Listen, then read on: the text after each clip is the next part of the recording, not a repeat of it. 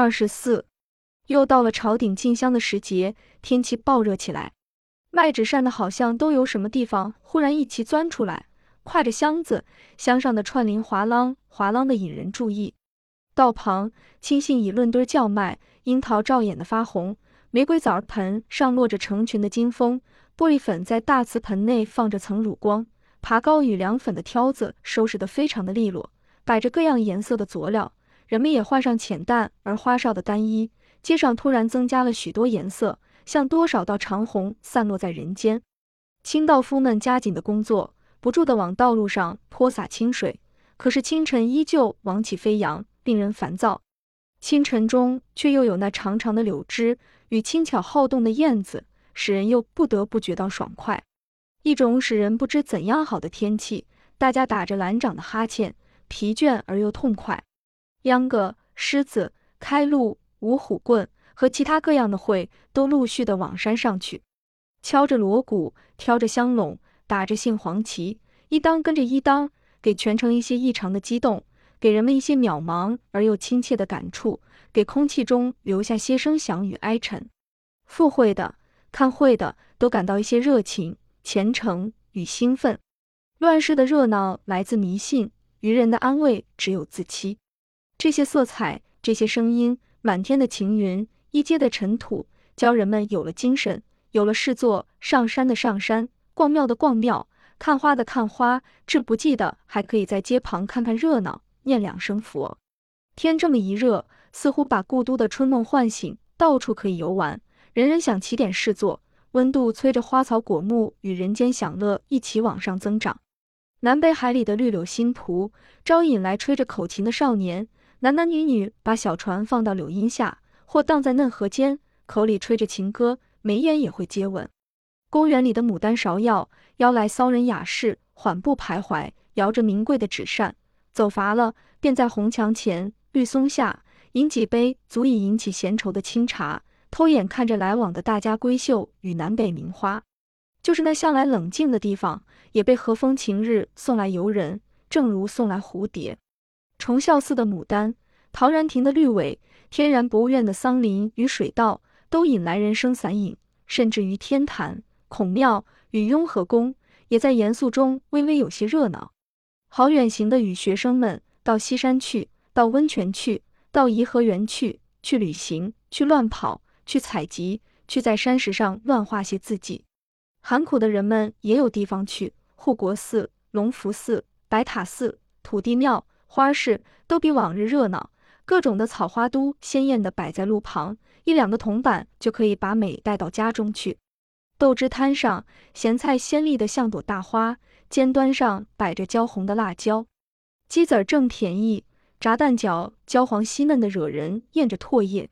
天桥就更火炽，新习造起的茶棚，一座挨着一座，洁白的桌布与妖艳的歌女遥对着天坛墙头上的老松。锣鼓的声音延长到七八小时，天气的爽燥使锣鼓特别的清脆，激乱了人心。妓女们容易打扮了，一件花洋布单衣便可以漂亮的摆出去，而且显明的露出身上的曲线。好清静的人们也有了去处，积水滩前、万寿寺外、东郊的窑坑、西郊的白石桥都可以垂钓，小鱼时时碰得嫩尾微微的动。钓完鱼，野茶馆里的猪头肉。卤煮豆腐、白干酒与盐水豆儿也能使人醉饱，然后提着钓竿与小鱼，沿着柳岸，踏着夕阳，从容地进入那古老的城门。到处好玩，到处热闹，到处有声有色。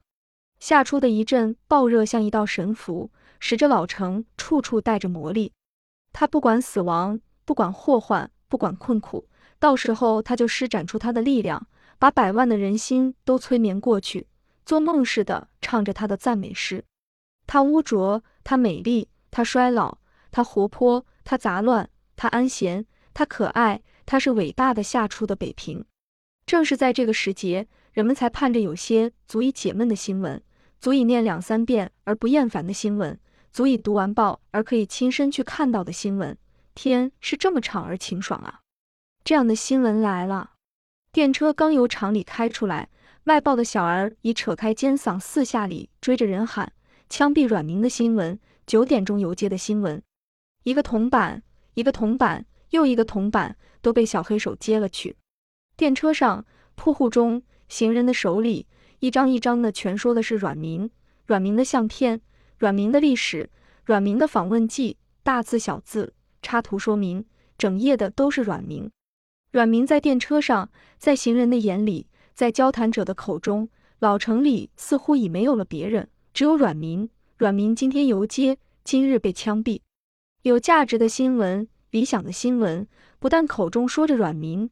待一会儿还可看见他，妇女们赶着打扮，老人们早早的就出去，唯恐腿脚慢落在后边。连上学的小孩们也想逃半天学，去见识见识。到八点半钟，街上已满了人，兴奋、希冀、拥挤、喧嚣，等着看这火的新闻。车夫们忘了张罗买卖，铺子里乱了规矩，小贩们懒得吆喝，都期待着囚车与软明。历史中曾有过黄巢、张献忠、太平天国的民族，会挨杀，也爱看杀人。枪毙似乎太简单，他们爱听凌迟、砍头、剥皮、活埋，听着像吃了冰激凌似的，痛快的微微的哆嗦。可是这一回，枪毙之外还饶着一段游街，他们几乎要感谢那出这样主意的人，使他们会看到一个半死的人捆在车上，热闹他们的眼睛。即使自己不是监斩官，可也差不多了。这些人的心中没有好歹，不懂得善恶，辨不清是非。他们死攥着一些礼教，愿被称为文明人。他们却爱看千刀万剐他们的同类，像小儿割宰一只小狗那么残忍与痛快。一招拳到手，他们之中的任何人也会去屠城，把妇人的乳鱼角割下，堆成小山，这是他们的快举。他们没得到这个威权，就不妨先多看些杀猪宰羊与杀人，过一点瘾。连这个钥匙也摸不着看，他们会对着孩子也骂千刀杀、万刀杀，解解心中的恶气。响晴的蓝天，东边高高的一轮红日，几阵小东风，路旁的柳条微微摆动。东便道上有一大块阴影，挤满了人，老幼男女，丑俊胖瘦，有的打扮的漂亮银石。有的只穿着小褂，都谈笑着，盼望着，时时向南或向北探探头。一人探头，大家便跟着，心中一齐跳得快了些。这样越来越往前拥，人群渐渐挤到马路边上，成了一座肉壁，只有高低不齐的人头乱动。巡警成队的出来维持秩序，他们拦阻，他们斥呼，他们有时也抓出各泥块似的孩子，砸巴两拳。招得大家哈哈的欢笑，等着，耐心的等着，腿已力酸，还不肯空空回去。前头的不肯走，后面新来的便往前拥，起了争执，手脚不动，专凭嘴战，彼此够骂，大家喊好。孩子不耐烦了，被大人打了耳光，扒手们得了手，失了东西的破口大骂，喧嚣叫闹，吵成一片，谁也不肯动，人越增多，越不肯动。表示一致的喜欢看那半死的囚徒。忽然，大家安静了，远远的来了一队武装的警察，来了。有人喊了声，紧跟着人声嘈乱起来，整群的人像机器似的，一齐向前拥了一寸又一寸。来了，来了，眼睛全发了光，嘴里都说着些什么，一片人声，整街的汗臭。比较之邦的人民热烈的爱看杀人呀。阮明是个小矮个儿，倒捆着手在车上坐着，像个害病的小猴子，低着头，背后插着二尺多长的白招子。人生就像海潮般的前浪催着后浪，大家都撇着点嘴批评，都有些失望。就是这么个小猴子呀，就这么稀松没劲呀，低着头，脸煞白，就这么一声不响呀。有的人想起主意要逗他一逗，哥们，给他喊个好呀。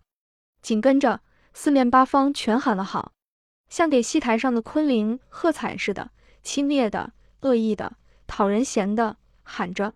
阮明还是不出声，连头也没抬一抬。有的人真急了，真看不上这样软的囚犯，挤到马路边上，呸呸的啐了他几口。阮明还是不动，没有任何的表现。大家越看越没劲，也越舍不得走开。万一他忽然说出句。再过二十年，又是一条好汉呢。万一他要向酒店索要两壶白干、一碟酱肉呢？谁也不肯动，看他到底怎样。车过去了，还得跟着。他现在没什么表现，焉知道他到单牌楼不缓过气来高唱几句四郎探母呢？跟着，有的一直跟到天桥。虽然他始终没做出使人佩服与满意的事，可是人们眼瞧着他吃了枪弹，到底可以算不虚此行。在这么热闹的时节，祥子独自低着头在德胜门城根慢慢的走，走到积水滩，他四下看了看，没有人。他慢慢的、轻手蹑脚的往湖边上去，走到湖边，找了棵老树，背倚着树干站了一会儿，听着寺外并没有人声，他轻轻的坐下。尾叶微动，或一只小鸟忽然叫了一声，使他急忙立起来，头上见了汗。他听，他看，四下里并没有动静，他又慢慢的坐下。这么好几次，他开始看惯了尾叶的微动，听惯了鸟鸣。决定不再惊慌，呆呆地看着湖外的水沟里一些小鱼，眼睛亮得像些小猪，忽聚忽散，忽来忽去。有时候头顶着一片嫩萍，有时候口中吐出一些泡沫。靠沟边，一些已长出腿的蝌蚪直着身摆动那黑而大的头。水忽然流得快一些，把小鱼与蝌蚪都冲走，尾巴歪歪着顺流而下。可是随着水也又来了一群，挣扎着想要停住。一个水蝎极快地跑过去，水流渐渐的稳定，小鱼又结成了队，张开小口去啃一个浮着的绿叶或一段小草。稍大些的鱼藏在深处，偶尔一路伴儿，忙着转身下去，给水面留下个漩涡与一些碎纹。翠鸟像箭似的由水面上擦过去，小鱼大鱼都不见了，水上只剩下浮萍。祥子呆呆看着这些，似乎看见，又似乎没看见。无心中的拾起块小石，投在水里，溅起些水花，击散了许多浮萍。他猛地一惊，吓得又要立起来。坐了许久，他偷偷地用那只大的黑手向腰间摸了摸，点点头，手停在那里，呆了会，手中拿出一摞钞票，数了数，又极慎重地藏回原处。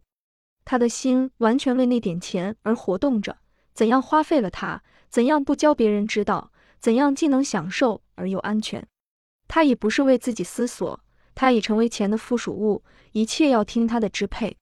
这点钱的来头已经决定了他的去路，这样的钱不能光明正大的花出去。这点钱与拿着他们的人都不敢见阳光。人们都在街上看阮明，祥子藏在那清静的城根，设法要到更清静、更黑暗的地方去。他不敢再在街市上走，因为他卖了阮明。就是独自对着静静的流水，背靠着无人迹的城根，他也不敢抬头，仿佛有个鬼影老追随着他。在天桥倒在血迹中的阮明，在祥子心中活着，在他腰间的一些钞票中活着。他并不后悔，只是怕怕那个无处无时不紧跟着他的鬼。阮明做了官以后，颇享受了一些他以前看作应该打倒的事。钱会把人引进恶劣的社会中去。把高尚的理想撇开，而甘心走入地狱中去。他穿上华美的洋服，去嫖，去赌，甚至于吸上口鸦片。当良心发现的时候，他以为这是万恶的社会陷害他，而不完全是自己的过错。他承认他的行为不对，可是归罪于社会的引诱力太大，他没法抵抗。一来二去，他的钱不够用了。他又想起那些激烈的思想，但是不为执行这些思想而振作。他想利用思想换点钱来，把思想变成金钱，正如同在读书的时候想拿对教员的交往白白的得到及格的分数。懒人的思想不能和人格并立，一切可以换作金钱的都早晚必被卖出去。他受了津贴，急于宣传革命的机关不能极谨慎地选择战士，愿意投来的都是同志。但是受津贴的人多少得有些成绩。不管用什么手段做出的成绩，机关里要的是报告。阮明不能只拿钱不做些事，他参加了组织洋车夫的工作。祥子呢，已是做摇旗呐喊的老行家，因此阮明认识了祥子。阮明为钱出卖思想，祥子为钱接受思想。阮明知道遇必要的时候可以牺牲了祥子，祥子并没做过这样的打算。可是到时候就这么做了，出卖了阮明，为金钱而工作的，怕遇到更多的金钱，忠诚不立在金钱上。阮明相信自己的思想，以思想的激烈原谅自己一切的恶劣行为。祥子听着阮明所说的，十分有理。可是看阮明的享受，也十分可羡慕。我要有更多的钱，我也会快乐几天。跟姓阮的一样，金钱减低了阮明的人格，金钱闪花了祥子的眼睛。他把阮明卖了六十块钱。阮明要的是群众的力量。祥子要的是更多的像阮明那样的享受。阮明的血洒在金贴上，祥子把钞票塞在了腰间，一直坐到太阳平息，湖上的蒲苇与柳树都挂上些金红的光闪，祥子才立起来，顺着城根往西走。骗钱他已做惯，出卖人命这是头一遭，何况他听阮明所说的还十分有理呢。城根的空旷与城墙的高峻。叫他越走越怕，偶尔看见垃圾堆上有几个老鸭，他都想绕着走开，恐怕惊起他们，给他几声不祥的啼叫。走到了西城根，他加紧了脚步，一条偷吃了东西的狗似的，他溜出了西直门。晚上能有人陪伴着他，使他麻醉，使他不怕，是理想的去处。白房子是这样的理想地方。入了秋，祥子的病已不允许他再拉车。祥子的信用已丧失的拎不出车来，他做了小店的照顾主，夜间有两个铜板，便可以在店中躺下。白天他去做些只能使他喝碗粥的劳作。他不能在街上去乞讨，那么大的个子，没有人肯对他发善心。他不会在身上做些彩，去到庙会上乞钱，因为没受过传授，不晓得怎么把他身上的疮化妆成动人的不幸。做贼。他也没那套本事，贼人也有团体与门路啊。只有他自己会给自己挣饭吃，没有任何别的依赖与援助。他为自己努力，也为自己完成了死亡。他等着吸那最后的一口气。他是个还有口气的死鬼。个人主义是他的灵魂，这个灵魂将随着他的身体一起烂化在泥土中。北平自从被封为故都，他的排场、手艺、吃食、言语。巡警已慢慢地向寺外流动，去找那与天子有同样威严的人和财力的地方去助威。那洋化的青岛也有了北平的涮羊肉，那热闹的天津在半夜里也可以听到低杯的硬面饽饽。在上海，在汉口，在南京，也都有了说京话的巡警与差役，吃着芝麻酱烧饼、香片茶会，由南而北，在北平经过双熏，再往南方去。连抬杠的杠夫也有时坐上火车到天津或南京去抬那高官贵人的棺材。北平本身可是渐渐的失去原有的排场，点心铺中过了九月九还可以买到花糕，卖元宵的也许在秋天就下了市。那二三百年的老铺户也忽然想起做周年纪念，借此好散出大减价的传单。经济的压迫使排场却另找去路，体面当不了饭吃。不过。红白事情在大体上还保存着旧有的仪式与气派，婚丧嫁娶仿佛到底值得注意，而多少要些排场。婚丧事的执事、享器、喜轿与关照，到底还不是任何都市所能赶上的。出殡用的松鹤松狮、纸扎的人物轿马，娶亲用的全份执事与二十四个响器，依旧在街市上显出官派大样，使人想到那太平年代的繁华与气度。祥子的生活多半仗着这种残存的仪式与规矩。有结婚的，他替人家打着旗伞；有出殡的，他替人家举着花圈挽联。他不喜也不哭，他只为那十几个童子陪着人家游街，穿上杠房或喜轿铺所预备的绿衣或蓝袍，戴上那不合适的黑帽，他暂时能把一身的破布遮住，稍微体面一些。遇上那大户人家办事，交易干人等都剃头穿靴子。他便有了机会使头上脚下都干净利落一回。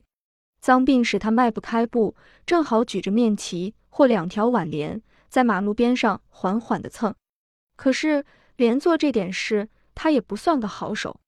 他的黄金时代已经过去了，既没从洋车上成家立业，什么事都随着他的希望变成了那么回事。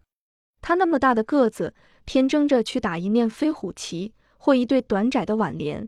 那较重的红伞与肃静牌等等，他都不肯去动。和个老人、小孩，甚于致妇女，他也会去争竞。他不肯吃一点亏。打着那么个小东西，他低着头，弯着背，口中叼着个由路上拾来的烟卷头，有气无力的慢慢的蹭。大家立定，他也许还走；大家已走，他也许多站一会儿。他似乎听不见那狮号发令的锣声，他更永远不看前后的距离停匀不停匀，左右的队列整齐不整齐。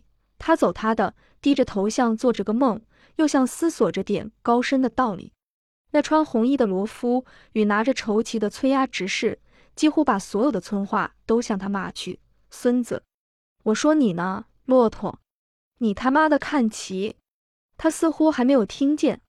打锣的过去，给了他一锣锤。他翻了翻眼，朦胧的向四外看一下，没管打锣的说了什么，他留神的在地上找，看有没有值得拾起来的烟头，体面的、要强的、好梦想的、利己的、个人的、健壮的、伟大的。祥子不知陪着人家送了多少回殡，不知道何时何地会埋起他自己来，埋起这堕落的、自私的、不幸的社会病胎里的茬儿。个人主义的末路鬼。